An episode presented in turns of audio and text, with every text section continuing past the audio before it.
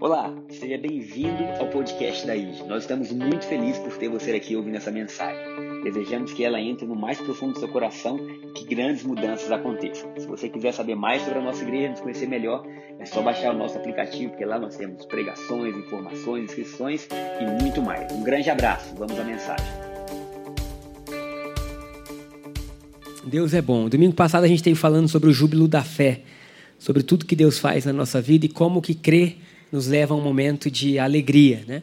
E a gente viu a primeira pregação de Paulo. Quem estava aqui domingo passado? A gente viu a primeira pregação de Paulo e a gente foi estudando o que ele falou. Então ele conta a história de Israel, depois ele fala de Jesus, como Deus operou de forma sobrenatural, e depois ele mostra como a gente foi justificado e o que, que significava isso. E, queridos, a gente está tendo muitos testemunhos a gente está até tentando criar uma forma mais rápida de todo mundo ficar sabendo os testemunhos, porque tem muita coisa que acontece e a gente nem sabe o que aconteceu, né? Mas domingo passado eu recebi alguns testemunhos muitos de cura acontecendo no momento da Santa Ceia, onde a pessoa tomava a Santa Ceia e o seu corpo era curado, restaurado. Então, de fato, nós somos justificados por Cristo Jesus.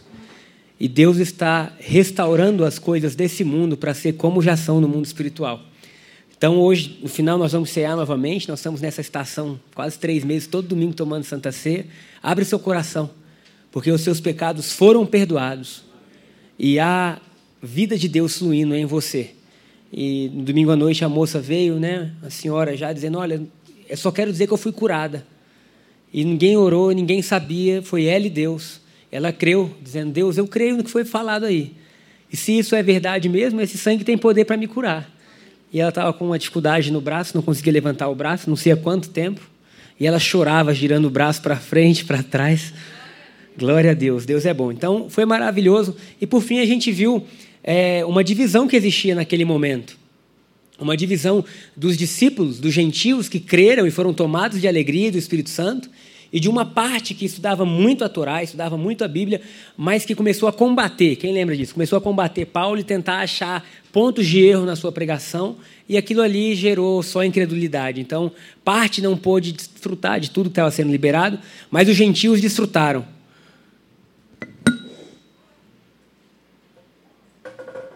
Aleluia. Mas os gentios desfrutaram.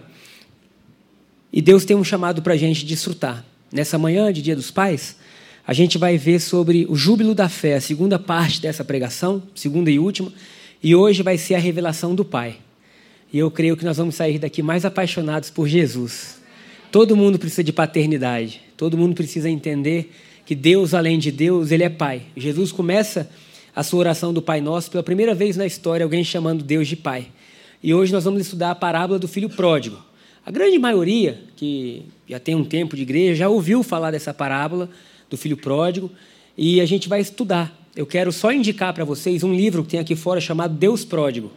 E o Timothy Keller dá uma aula sobre essa parábola. É um livro muito bom, muito bom mesmo. Principalmente para você que já tem pelo menos cinco anos de igreja. Lê o livro e ele vai te bater com muito carinho. É verdade. Tem hora que você vai dizer, Deus do céu, mas é tão bom ser liberto, né? A gente acha que a libertação só acontece, às vezes, em um culto específico para isso. Não, queridos. Libertação acontece o tempo inteiro. Às vezes, até durante a Santa Ceia. Domingo passado, nós tivemos o privilégio de termos pessoas sendo libertas na hora da Santa Ceia. Glória a Deus por isso. Aleluia. Mas então vamos lá, vamos estudar essa parábola, tá? Eu quero só que você preste atenção, liga seu coração aí. Nos próximos 40 minutos a gente vai falar e no final a gente vai orar e tomar posse de tudo aquilo que é nosso. Então, a Lucas capítulo 15, no versículo 11, mas eu quero começar antes falando das duas parábolas que tinham antes, porque a gente precisa entender que Lucas 15, 11, quando fala do filho pródigo, tem duas parábolas antes que é o mesmo assunto. A diferença é que no filho pródigo, ele aprofunda mais, Jesus aprofunda o que ele está ensinando. Então ele fala da dracma perdida, quem já ouviu a dracma perdida? E da ovelha perdida, que a gente canta, né? Que deixa as 99 para me encontrar. Então Jesus está ensinando o povo judeu e ele está diante de uma situação muito peculiar. E essas parábolas é para tentar resolver aquela situação. Então, na dracma perdida, ele fala que uma mulher tinha 10 dracmas. Dracma era um valor relativamente grande, era o trabalho de um dia. e ela perdeu uma dracma, e a Bíblia fala que ela começou a varrer a casa, mudou os móveis de lugar a fim de encontrar aquela dracma. E o ponto central de todas as três parábolas era algo foi perdido, algo foi achado e houve alegria. Houve o quê? A alegria. Então a mulher encontra a dracma e aí ela chama as vizinhas para celebrar com ela. A segunda parábola era da ovelha que se perdeu. Um pastor tinha quantas ovelhas? Cem ovelhas. Uma se perdeu. E ele deixa as 99, ele vai atrás daquela que se perdeu. E quando ele acha aquela ovelha, ele faz uma grande festa. E agora, a terceira parábola, então, é do filho pródigo. Jesus não está falando nem de dinheiro, nem de ovelha, que eram duas coisas muito fortes na época, até hoje, né?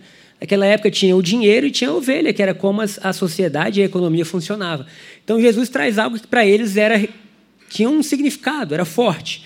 E ele termina falando de uma família. Ele termina falando de uma família em Lucas capítulo 15, versículo 11. Ele termina então a série de três parábolas falando de um pai que tinha dois filhos. Antes de começar então Lucas 15, 11, a gente vai voltar a Lucas 15, 1. Vamos ler?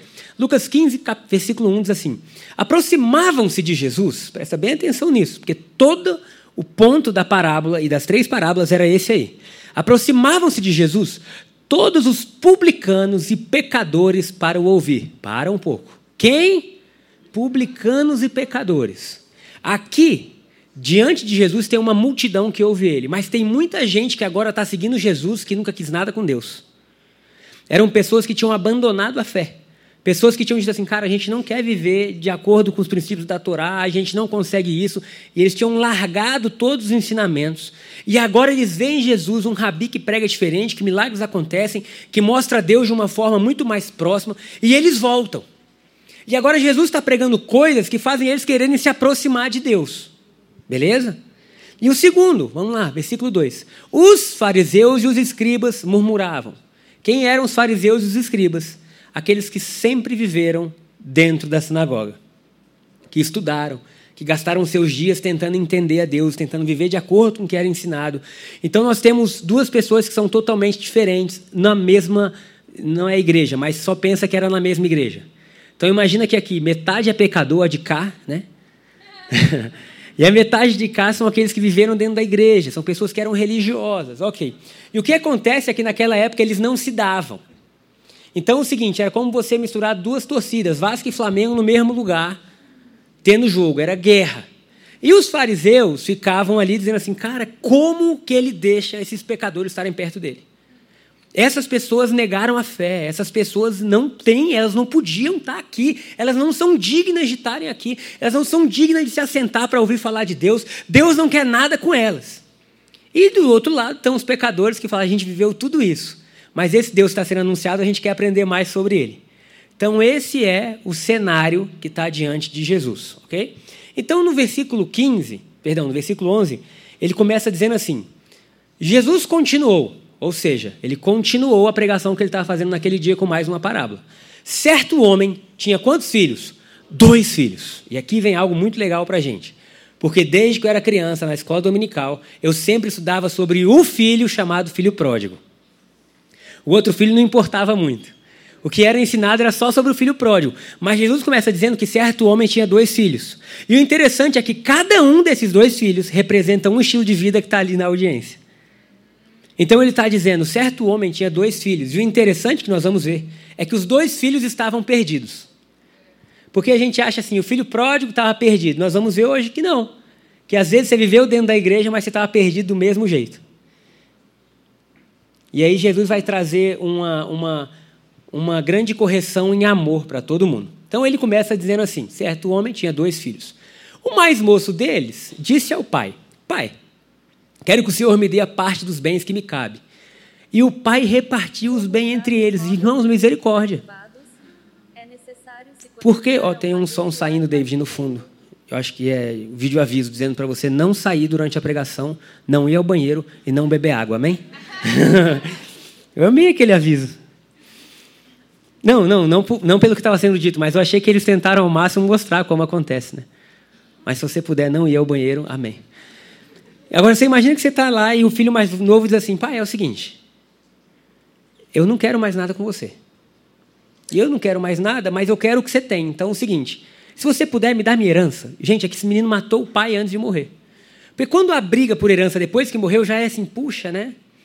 Agora não, esse filho ele foi assim, ele foi extremamente terrível, ele foi mal, ele desonrou o pai. Naquela época, muitos estudiosos dizem que isso era motivo para apedrejamento, que a sociedade podia se reunir e dizer esse menino merece morrer. Vocês já imaginaram isso? O tamanho da dor desse pai? Das pessoas estarem conversando, você viu o que, que fulano fez com o pai? Não, e o pior, o pai deu a herança. E o menino saiu de casa. Sabe, gente, hoje em dia a gente meio que vê a vida de todo mundo, mas naquela época as sociedades ainda eram muito mais. Né? Lembra antigamente que todo mundo conhecia o filho do vizinho, quem o filho do vizinho namorava? Então, assim, eu imagino o bafafá que não foi. Né? Você entrando nessa parábola. A parábola é uma história que Jesus está contando, que ele mesmo criou para mostrar o que está acontecendo. Mas o pai repartiu. O que me leva a pensar que muitas vezes Deus faz coisas só porque a gente pede, né? Porque o pai podia ter dito: não, menino, vai ficar em casa, que história é essa? Você vai aprender. Mas o pai repartiu entre eles os bens da herança. Vamos para o versículo 13. Passados não muitos dias, o filho mais moço, ajuntando tudo o que era seu, partiu para uma terra distante e lá desperdiçou todos os seus bens, vivendo de forma desenfreada. Se você leu a Bíblia em outra versão, diz de forma dissoluta. Alguém já leu de forma dissoluta? Eu lembro na célula lá, eu com 14, 15 anos de idade, meus amigos diziam, o que era dissoluta? A gente ia no dicionário, que não tinha Google, né? Então dizia, de forma desregrada, gastou tudo, de forma pecaminosa. Então, vida louca, tá ali nosso motoqueiro Moisés é vida louca. Ele foi viver, quer saber? Tô rico, sou jovem e eu vou torrar o dinheiro e eu vou fazer tudo que me der na telha. Mais para frente você vai ver que o irmão mais velho fala que ele gastou com prostituta, que ele gastou com aquilo que não é a forma certa de você viver. Ok, versículo 14. Depois de ter consumido tudo, sobreveio àquele país uma grande fome e ele começou a passar necessidade. Então, peraí, gente. A primeira coisa que Jesus está ensinando é que a vida vivida no pecado é destruidora. Jesus está deixando claro que a vida longe da casa do Pai, vivendo o pecado, ela termina em ruína. Porque o diabo veio para matar, roubar e destruir. E a força que o inimigo tem são ações pecaminosas. Ele fala, pastor, mas a gente crê em Cristo Jesus, Jesus nos perdoa, nos perdoa, é claro, o pai nunca vai deixar de ser pai, o pai nunca vai deixar de amar, mas aquele menino teve decisões, ele tomou algumas decisões que fizeram com que ele viesse a morrer, a gente compreende isso? Era o que o pai queria? De jeito nenhum. Mas ele quis, e aquele pecado gerou nele um ralo de vida, que diz assim: depois de ter consumido tudo, sobreviveu grande fome naquele país, e ele começou a passar necessidade. E é isso que o pecado produz: necessidade, gente. Necessidade de amor, necessidade de tudo. A gente fica se sentindo como se fosse um mendigo. Vocês nunca pecaram, não sabem o que é isso, né? Então ele foi pedir trabalho a um dos cidadãos daquela terra. E este o mandou para seus campos a fim de cuidar dos porcos. Jesus está tentando dizer, cara, que coisa triste que aconteceu com aquele menino. Porque porco para o judeu é imundo. O judeu não pode comer feijoada nunca. Que pena, né? Não pode, o porco é imundo. Então Jesus está dizendo, a vida dele chegou a tal ponto que ele saiu de herdeiro de um pai rico para se tornar trabalhador e cuidar de porcos, que para o judeu era assim. Né? Então ele está dizendo assim: ele chegou lá no fundo do poço. Ali, ele desejava alimentar-se da comida dos porcos. Mas ninguém lhe dava nada. Meu irmão, ele chegou no fundo do poço. Infelizmente, ele chegou ao lugar que ele gastou todos os bens, ele já estava ali querendo comer a comida do porco. Misericórdia. E isso é o que o inimigo quer. Não tem como negar. Ele quer isso, ele quer levar o ser humano a um estado ruim, mas graças a Deus por Cristo Jesus que nos liberta, que nos traz de volta. Vamos para o versículo 17. Então, caindo em si, diz aí, caindo em si. Porque todo mundo precisa cair em si, gente. Sabe, não adianta. Tem um momento da nossa vida que a gente precisa cair em si e dizer assim: o que, que eu estou fazendo? Onde eu fui parar? Sabe, e aí a gente pensa que a vida pecaminosa, ela é só a vida pecaminosa, muito pecaminosa. Não, irmão, vida pecaminosa é vida longe de Jesus. Talvez a forma que você lide com seu dinheiro seja pecaminosa e você precisa cair em si. Porque talvez você tenha feito dinheiro na sua vida um Deus, e ele que determina o que você pode, o que você não pode, você não é generoso, você não pode compartilhar, ou você tem medo de faltar, ou você quer só juntar para você, e Deus está dizendo, você precisa cair em si. Talvez você tenha feito dos seus prazeres um pecado. Talvez coisas básicas da vida que estão te levando a uma destruição, e você precisa cair em si. Então, caindo em si, disse: Quantos trabalhadores de meu pai têm pão com fartura? E eu aqui estou morrendo de fome. Ele pensou assim: meu Deus, meu pai trata muito bem até os trabalhadores. Eles comem pão com fartura e aqui eu estou morrendo de fome. Ele bolou um plano. Vamos ver o plano dele. Vou me arrumar. É legal isso, eu gosto da Bíblia. Eu amo a Bíblia. Porque a Bíblia estava dizer que ele ia se arrumar. Ele falou assim: cara, eu vou ficar mais assim apresentável ao meu pai. Eu vou me arrumar. Ele devia estar vivendo pior. Não, vou dar um jeito de tomar um banho, ver se eu consigo uma roupa emprestada. Eu vou me arrumar. Vou voltar para o meu pai e vou lhe dizer: Pai, pequei contra Deus e diante do Senhor. Já não sou digno de ser chamado teu filho. Trata-me como um dos seus trabalhadores. E aqui vem o ponto principal que o pecado destrói, que é a nossa identidade. Esse menino nunca deixou de ser filho, mas ele começou a se ver como um trabalhador. Sabe, o pecado ele tenta tirar da gente quem de fato a gente é. E nós somos filhos de Deus. Mas quando a gente erra e peca, o inimigo assim: será que você é mesmo? Se você fosse filho de Deus, você não ia estar tá aí, né? Comendo comida do porco, né? Eu sei o que, que você fez. E aquela acusação fez ele começar a se ver como um trabalhador. E ele pensa assim: bom, então tá, eu vou voltar para a casa do meu pai, eu vou dizer que eu pequei contra Deus, contra ele, e eu vou me, eu vou me colocar numa posição onde eu vou trabalhar. Muitos estudiosos dizem que esse, esse ato era o seguinte: eu vou trabalhar para amenizar o que eu causei. Então, assim, eu vou trabalhar a vida inteira, eu vou ter comida, e o pouco que eu conseguir, eu vou tentar devolver para ele, dizendo: puxa, eu causei algo tão ruim, uma dívida tão grande, né? Eu, eu, não é dívida, mas eu gastei tanto. De alguma forma está aqui. Então esse é o plano dele. No versículo 20 diz assim: E arrumando-se, foi para o seu pai. Queridos, esse versículo é um versículo que traz fé ao coração de todos nós. Vinha ele ainda longe quando seu pai o avistou e compadecido dele. Peraí, primeira coisa, compadecido dele. Deus tem compaixão por você. Irmãos, a Bíblia, Jesus está mostrando quem é Deus. Tem alguém melhor para mostrar quem é Deus que Jesus? Sabe, a gente podia ter qualquer pregador do mundo. Aqui está Jesus dizendo: eu, eu acabei de vir de lá.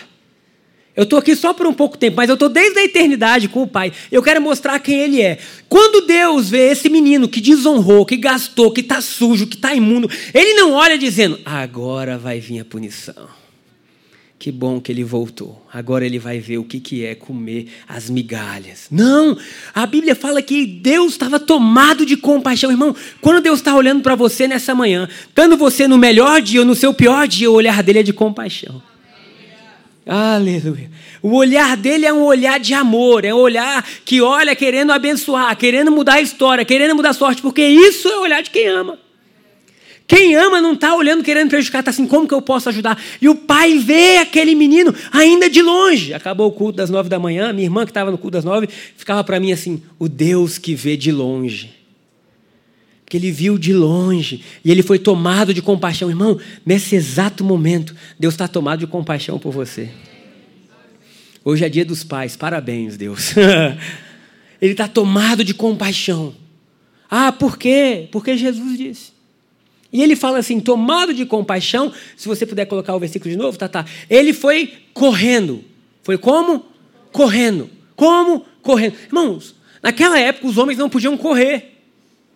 Porque era desonroso, era vergonhoso para um homem correr. Quem podia correr era mulher e criança, nas praças. O homem não podia, o homem tinha esse status de assim, puxa, eu sou autoridade, o homem não corre, mas Deus vê aquele menino que tinha acabado de sair do pecado. Irmãos, eu acho injusto. Parte de mim estava lendo tudo isso eu dizia, Deus, você não podia ser assim, não. Que, mas que coisa esse menino, esse, esse menino. E aí Deus olha para ele e Deus vai correndo, sabe? Deus dizendo que está disposto a passar vergonha porque te ama. Parece até heresia. Mas é o que Jesus está dizendo. Quem é que vai dizer que Jesus é herege? É os fariseus, é, é, falaram mesmo. Mas Deus correndo, você já imaginou um fariseu? Aquele que se assenta, Isaías diz: Eu vi o Senhor, a aba das suas vestes encheu o, trono, o templo. Enquanto os serafins cantavam santo, santo, santo, a fumaça encheu a casa. Sabe? Nem, ninguém podia olhar Deus. E de repente vem Jesus e fala: E tudo isso é verdade. Ele é poderoso, ele está sentado no alto sublime trono, ele reina na terra, a sua voz criou tudo, mas esse também é o Deus que vê um filho e corre na direção do filho. Gente, é muito maravilhoso. E eu estou lá em casa e eu pensando assim, cara, Porque eu fiquei pensando, assim, eu sempre tento trazer para mim. É, se fizer sentido para mim, eu quero passar. Se não fizer para mim, eu não quero falar nada. Então eu fico tentando, como que isso faz sentido para mim? E eu fiquei pensando quais foram as últimas pessoas que correram na minha direção. Eu falei, meus filhos correm na minha direção. São os mais fáceis de correr. Papai! Eles vêm, porque ali é um amor puro ainda. Para mim, para eles, eu sou tipo assim, um super-herói. Parece que ninguém ganha de mim. Sabe? É o filho. O filho olha para o pai quando ele é muito novo, dizendo: Cara, esse cara, se precisar, ele para o mundo. E não é nada disso. Então eles correm dizendo: ah, ou então aquela mulher que está apaixonada, como a Shayla. Você chega, né, no início de tudo. Chegou, não, ai, amor! É ou não é? Hoje em dia é só, ai, que bom que você chegou, as crianças já estão lá precisando de ajuda. Estou brincando, já. Nada disso, né? Nós corremos de amor, meu amor. E eu fiquei pensando, quem mais corre em direção ao outro, de braços abertos? Pensei, um atleta. Fiquei imaginando. Um atleta, quando faz um gol importante, você vê todo mundo ah, correndo. Eu pensei, cara, Deus está dizendo que ele correu. E fiquei pensando sobre isso, deixando isso entrar no meu coração e falar: Gabriel, Deus te ama tanto que Ele está correndo para te encontrar. Minha vida inteira eu, eu aprendi, não foi por mal, como eu corria para Deus. Alguém mais?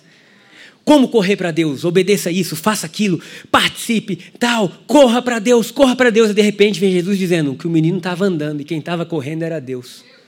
Aí eu, Deus, eu preciso entender, Deus.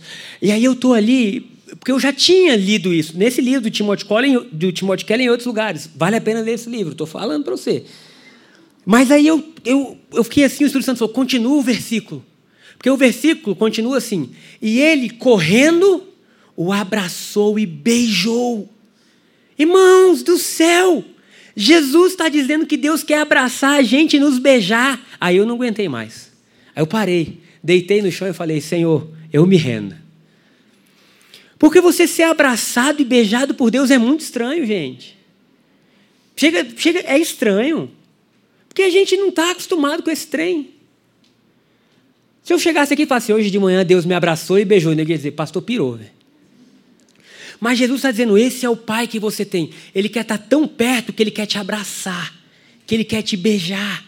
Sabe? Mas às vezes a gente tem muito mais facilidade de crer que Deus está querendo punir a gente do que Deus está querendo amar a gente. É ou não é?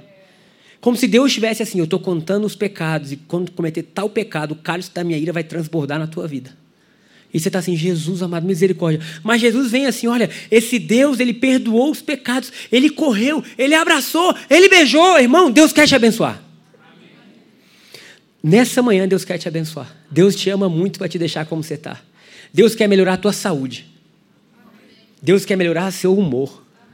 Deus quer melhorar seu tratamento com seus filhos, sabe? Deus quer, Deus quer dar dons. A gente teve um time profético, eu acho legal que o pessoal fica tudo labaredado e orando um pelo outro. Mandaram um vídeo do último louvor. Gente, que doideira! E o povo cheio da glória de Deus, porque Deus quer nos abençoar. Deus quer dar o Espírito Santo de forma ilimitada para a gente.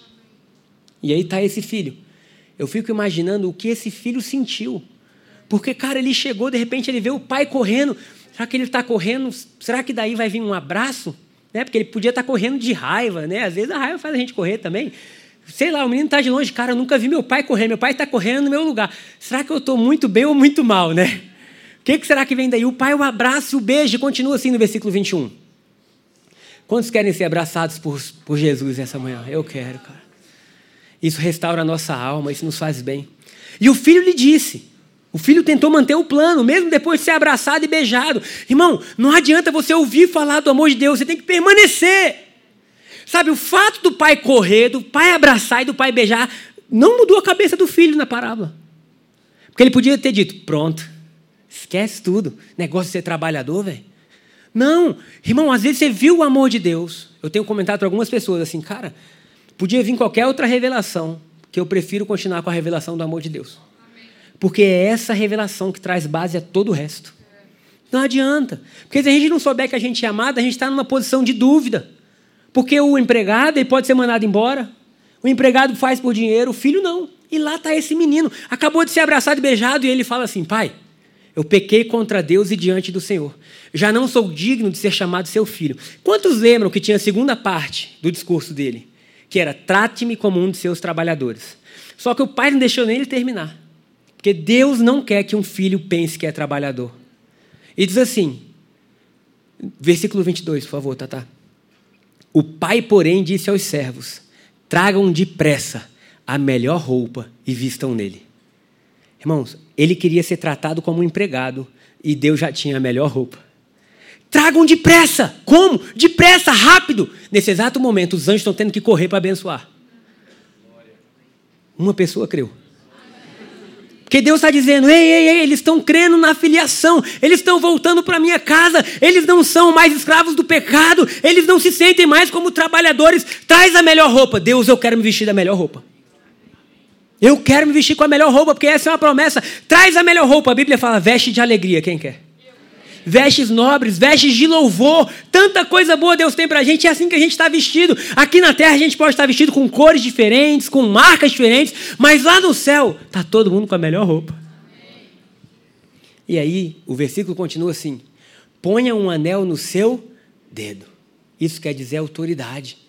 Esse menino estava voltando para casa, mas espera aí, você não vai ficar naquele quartinho lá atrás, não, como se fosse alguém. Não, você vai ter a melhor roupa, você vai ter um anel de autoridade. A autoridade, cara, no nome de Jesus, irmão, quando você ora é poderoso.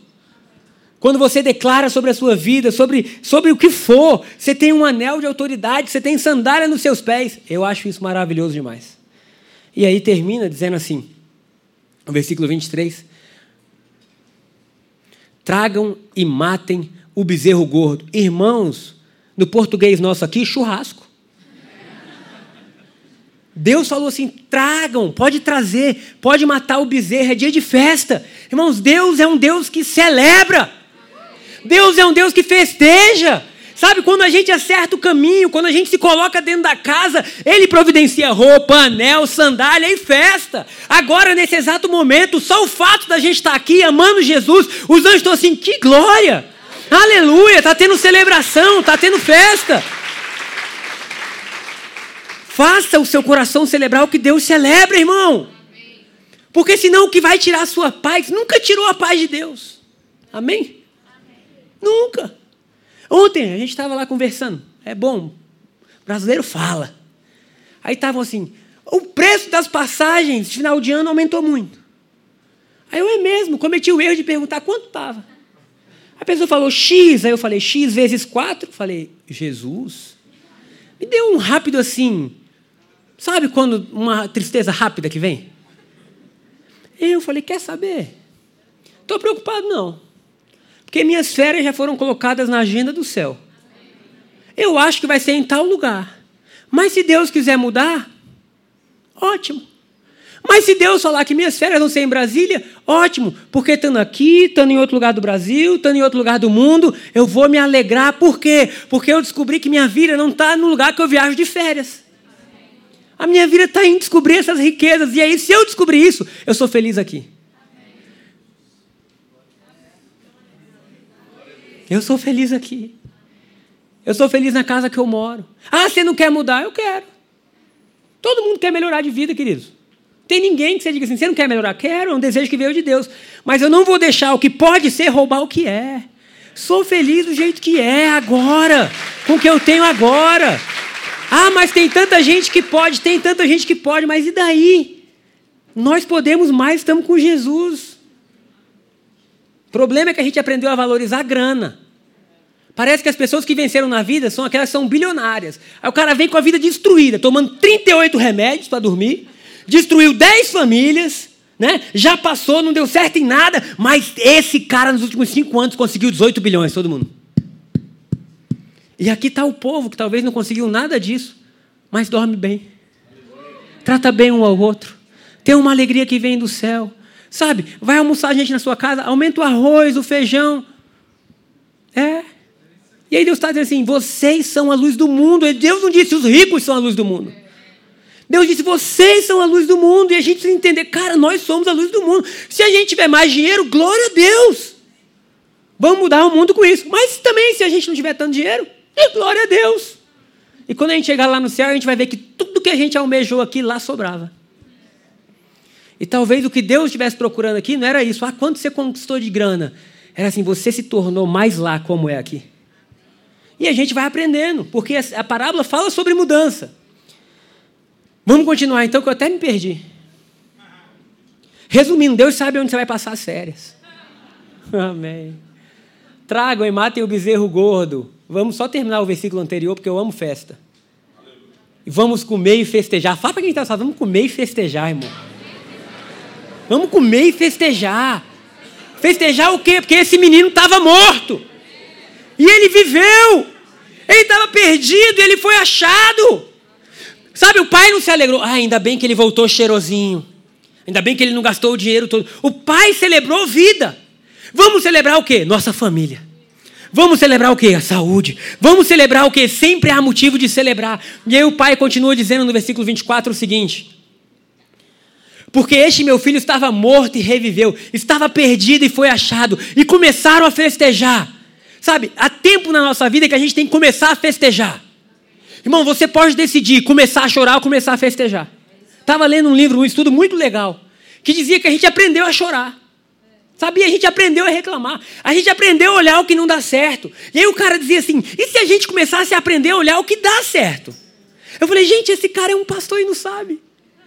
Porque ele está falando de Jesus, ele está dizendo, aí, beleza, tem um milhão de coisas que talvez não tenham dado certo na sua vida. Você não casou na idade que queria, ou você não casou, ou você casou e separou, ou sua saúde não é aquilo que você imaginou. Tá, e ele está dizendo assim, beleza, mas tem outros trilhões que estão acontecendo agora, neste exato momento que você pode celebrar. Fui fazer a devocional com meus filhos essa semana. Eles deitaram. Eu falei, vamos lá, vamos fazer um negócio chamado 10, 10, 10. Quem Deus é, quem nós somos e 10 motivos de gratidão. Aí quem Deus é, aí eles começam, pai, amigo, força, querido. E tem que falar 10. Parou no sétimo, eu falo, tem mais coisa de Deus, o que, que vocês veem? Ah, Deus é chuva. Eu deixei eles falar o que eles quiserem. Quem a gente é? A gente é poderoso. Falei, poderosíssimo. A gente é amigo, a gente é generoso, isso. E gratidão, aí, cara, gratidão é muito legal. Porque eles começam, gratidão por esse travesseirinho. Gratidão por esse quarto. Aí o Lucas falou algo assim, gratidão, porque o que acontece? Só tinham dois ar-condicionados na casa, e a gente deu para os dois. E a gente dormia, às vezes, no calor, né? Porque tem época que faz calor. E aí os dois foram dormir no mesmo quarto. E a gente pegou o ar-condicionado que estava no quarto de brinquedos e passou para o nosso. Aí do nada ele, gratidão porque o papai pode dormir com ar-condicionado. Olha que coisa! E aí, quando você vê, os dois estavam rindo, aprendendo a criança a ser grato. Porque senão começa, ai, podia ter isso, podia não ter aquilo, podia ter. E quando você vê, você aprendeu. Infelizmente você aprendeu, mas que bom que a gente pode desaprender e mudar. Então a gente está vendo um pai que celebra, que diz assim: vamos festejar, porque esse menino estava morto e reviveu. Vamos continuar a palavra, senão a gente não vai sair daqui hoje. Está no primeiro ponto ainda. Versículo 25. Mas se a gente saísse agora já estava bom. Gratidão. Ah, foi um ótimo louvor. Foi um ótimo vídeo de crianças aqui dizendo que amavam os papais. Foi ótimo ver os amigos e amém. Mas ora, olha que coisa triste. Então, primeiro Jesus falou dos pecadores e publicanos que estavam lá. Falou: esses aqui eram vocês, ó. Esse filho pródigo era vocês. Mas que bom que vocês chegaram. Deus está festejando. Os anjos estão festejando. Na parábola da ovelha perdida, Jesus chega a dizer que há festa no céu. Olha que coisa linda. Que os anjos fazem festa quando alguém se arrepende. E aí a gente acha que é só um arrependimento assim, quando você aceita Jesus. Eu creio que não. Qualquer arrependimento que nos leve para perto de Deus, os anjos celebram. celebram. E diz assim: ora, o filho mais velho estava no campo, fazendo o quê? Trabalhando. Ele estava no campo cuidando dos negócios do pai. Ele estava lá se empenhando por aquela família, sabe? Aquele filho nunca, nunca saiu de casa, ele nunca deixou o pai. Mesmo o filho mais novo tendo ido, ele falou: Vou ficar aqui. Quando voltava, ao aproximar-se da casa, ouviu a música e as danças. Deve ter pensado: estranho. Chamou um dos empregados e perguntou o que era aquilo. E ele informou: O seu irmão voltou. E por tê-lo recuperado com saúde, o seu pai mandou matar o bezerro gordo. Gente, se coloca na posição desse irmão. Tem que ser muito tratado para não ficar chateado mesmo. Dizer, poxa vida, peraí. Esse menino levou tudo que era dele. Metade. Quer dizer que tudo que tinha aqui agora era de quem? Do filho, era dele. Porque a parte dele já foi, só tinha dois filhos, o resto é meu. E agora esse menino volta e o pai está pegando parte da minha herança para abençoar esse. Ah, não. Hum. E esse é o filho religioso. que acha que os recursos são limitados e que se Deus está abençoando alguém, a bênção dele não está chegando. É aquele que fica em casa, mas não consegue celebrar, Porque o trabalho tomou conta do coração. Queridos, o trabalho não é a base do Evangelho. O trabalho é um dos frutos. A base do Evangelho é nós somos amados por Deus, Ele é nosso Pai, tudo que Ele tem é nosso. E Ele informou então: olha, um bezerro gordo foi, um bezerro gordo foi matado, eles estão comendo. Versículo 28. O filho mais velho se indignou. A minha versão diz: ficou irado. E é isso que acontece muitas vezes com a gente. Quando a gente acha que pela nossa própria força e mérito a gente pode ter algo. E aí, ah, Deus, não, eu merecia isso. Quem nunca se indignou com Deus, né? Não, não pode, porque eu que estou jejuando. Eu que estou fazendo. Eu que estou aqui. E a ira é um dos sinais que a gente está vivendo na religião. A gente está indignado o tempo inteiro, tentando controlar as pessoas, tentando mostrar que elas façam algo e vivam algo. Então é isso aí. O filho mais velho se irou e não queria entrar. Esse ponto é muito importante, porque para a gente parece pouco. Ah, ele não quis participar da festa. Naquela época era algo terrível também, era uma grande desonra quando o pai dava uma festa e o filho dizia: Não participo. Ele estava dizendo: Eu não tenho mais parte nisso aí agora. Tem ideia que o retorno do filho mais novo fez o filho mais velho? Eu não quero mais participar disso. E essa ação só revelou que o coração dele nunca teve com o pai. Ele estava na casa, ele via tudo, ele nunca saiu, mas ele nunca foi de fato filho. O filho mais velho se indignou e não queria entrar. Agora, olha que coisa linda: o mesmo Deus que corre em direção ao pecador, ele sai agora para o outro filho. Os dois estavam perdidos, dá para ver? Ele saiu da festa. Ele falou: Peraí, tem um outro filho meu que agora está chateado. E o pai procurava convencê-lo a entrar. Porque aqui tem algo muito interessante, falar rapidamente. O pecador sabe que está lascado. O pecador ninguém precisa convencer, ele sabe que ele fez tudo errado, é não é?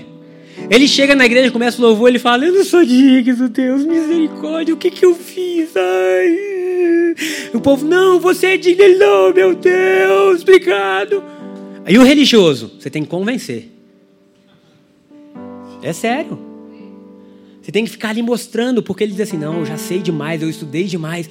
É totalmente diferente. O pai sai para o pecador. A Bíblia diz que correu, abraçou, beijou. O filho mais velho, o pai sai e tem que ficar ali argumentando, tentando convencer. Queridos, eu não quero ser filho mais velho. E eu também não quero ser o filho mais novo na parte ruim. Eu quero ser como Jesus. Mais alguém? Vamos continuar. O filho mais velho se indignou. Beleza, o pai saiu para tentar convencer. Vamos para o versículo 29. Mas ele respondeu ao seu pai: Faz tantos anos que sirvo o Senhor e nunca transgredi um mandamento seu. Cara, isso dói o coração. Puxa, ele está dizendo assim: Eu fiquei aqui o tempo todo. Eu, eu trabalhei anos, eu nunca transgredi, sabe? Eu tentei ser certo em tudo. Eu tentei não, não estragar. Eu, eu... Olha o que o pai diz. Mas o Senhor nunca me deu um cabrito sequer para fazer uma festa com os meus amigos. Versículo 30. Mas quando veio esse seu filho, é agora sim, não é meu irmão, não. Você viu? Teu filho. Não faz assim, quando veio meu irmão. Quando veio teu filho, que sumiu com os bens do Senhor, gastando tudo com prostitutas, o Senhor mandou matar o bezerro gordo para ele. Esse bezerro gordo é bom, hein? É a terceira vez que aparece o bezerro gordo.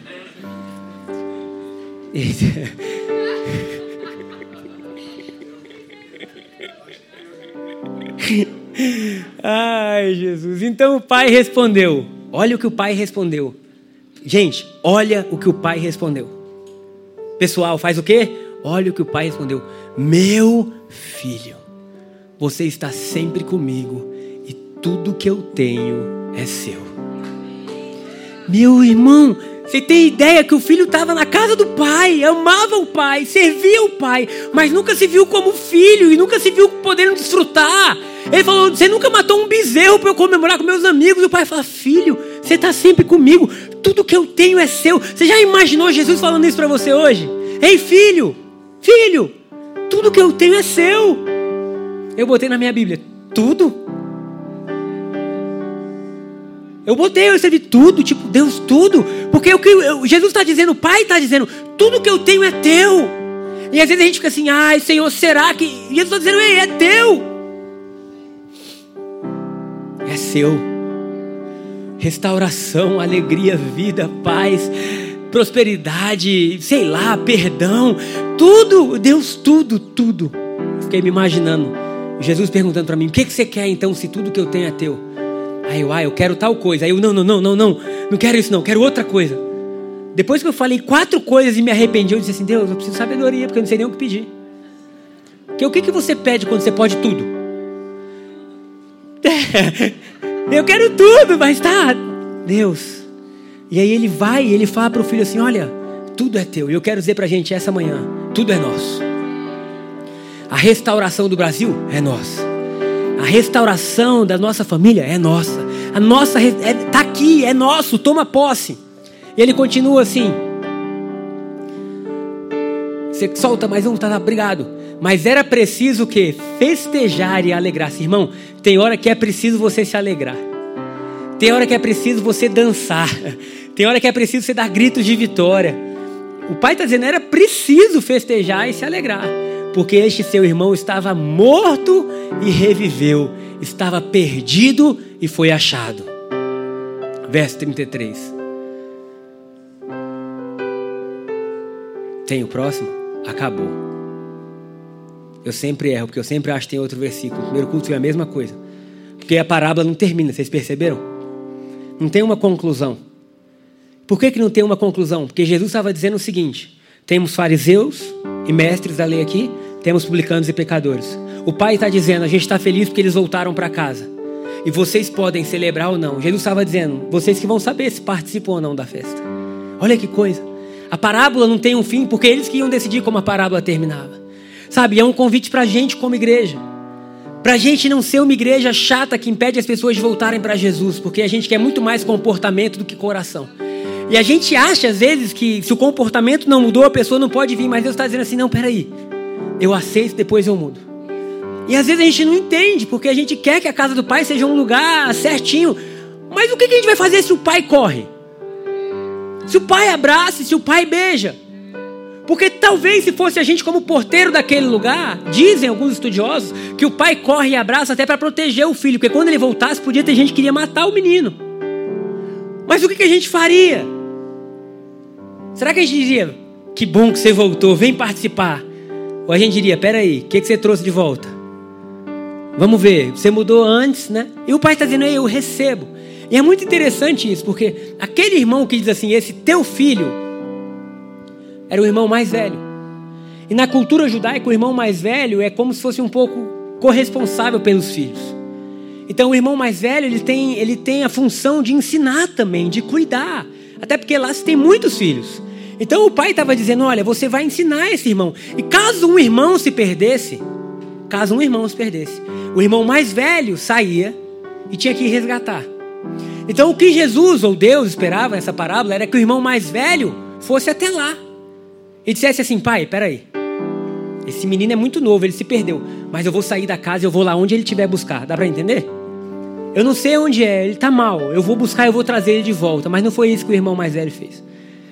E eu quero terminar essa ministração falando um pouco do coração do pai. Porque o pai é o pai que corre, que se entrega, que vai atrás. Mas nós temos um irmão mais velho chamado Jesus, que deixou a casa do pai, que deixou a sua glória para vir a uma terra distante, resgatar todos nós que estávamos perdidos. E ele falou: Pai, é o seguinte: Adão se perdeu lá no paraíso e gerou muita coisa ruim, mas eu vou atrás deles e eu vou sair Sabe, nós não temos um bezerro gordo, nós temos o Cordeiro de Deus que tira o pecado do mundo. Nós temos um Deus. Ah, pode aplaudir Jesus? Nós temos um Deus que não apenas celebra, mas que é o próprio sacrifício. Nós temos um Deus que vai ali e fala assim: Olha, eu me sacrifico por vocês, eu vou lá e eu pago. E ele deve ter dito: Pai, pode ficar tranquilo, que eu vou fazer o que for necessário. E se for necessário morrer pelo meu irmão mais novo, eu morro. Tanto é que na hora que ele está no Getsemane, ele fala assim: Pai, se possível for, passa de mim esse cálice. Deus fala: Não é possível, não, porque a única forma de redimir é com sangue, remissão, sangue puro. E Jesus fala: Amém, eis-me aqui, faça em mim conforme a tua vontade. Olha que coisa linda.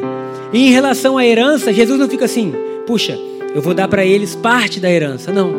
Jesus fala: Tudo que eu tenho é seu também. E nós podemos participar. Já está entrando a Santa Ceia? Pode entrar Santa Ceia. Que fala da morte, da ressurreição de Jesus, que fala do seu sangue por nós, que gera em nós vida. Eu quero terminar com esses três pontos. Primeiro, talvez você estivesse vivendo uma vida onde você se sentia necessitado, desgarrado, longe da casa do Pai. Eu quero dizer, nessa manhã é tempo de você voltar para Deus. É tempo de você dizer, Pai, eu voltei, eu pequei contra o céu, eu pequei contra ti, me aceita de volta. Ou talvez você estivesse vivendo na igreja durante muito tempo, mas você nunca se viu como filho. Você nunca se viu como merecedor da bondade e do amor de Deus. E Jesus está dizendo hoje para você nessa manhã: tudo que eu tenho é teu. E por fim, nós vamos honrar o que Jesus fez na cruz por nós, celebrando que a morte e ressurreição dele é o nosso atestado de vitória. Fala para quem está perto de você: é tempo de celebrar. Coloque-se de pé nessa manhã. Aleluia. Dê um aplauso ao Senhor Jesus.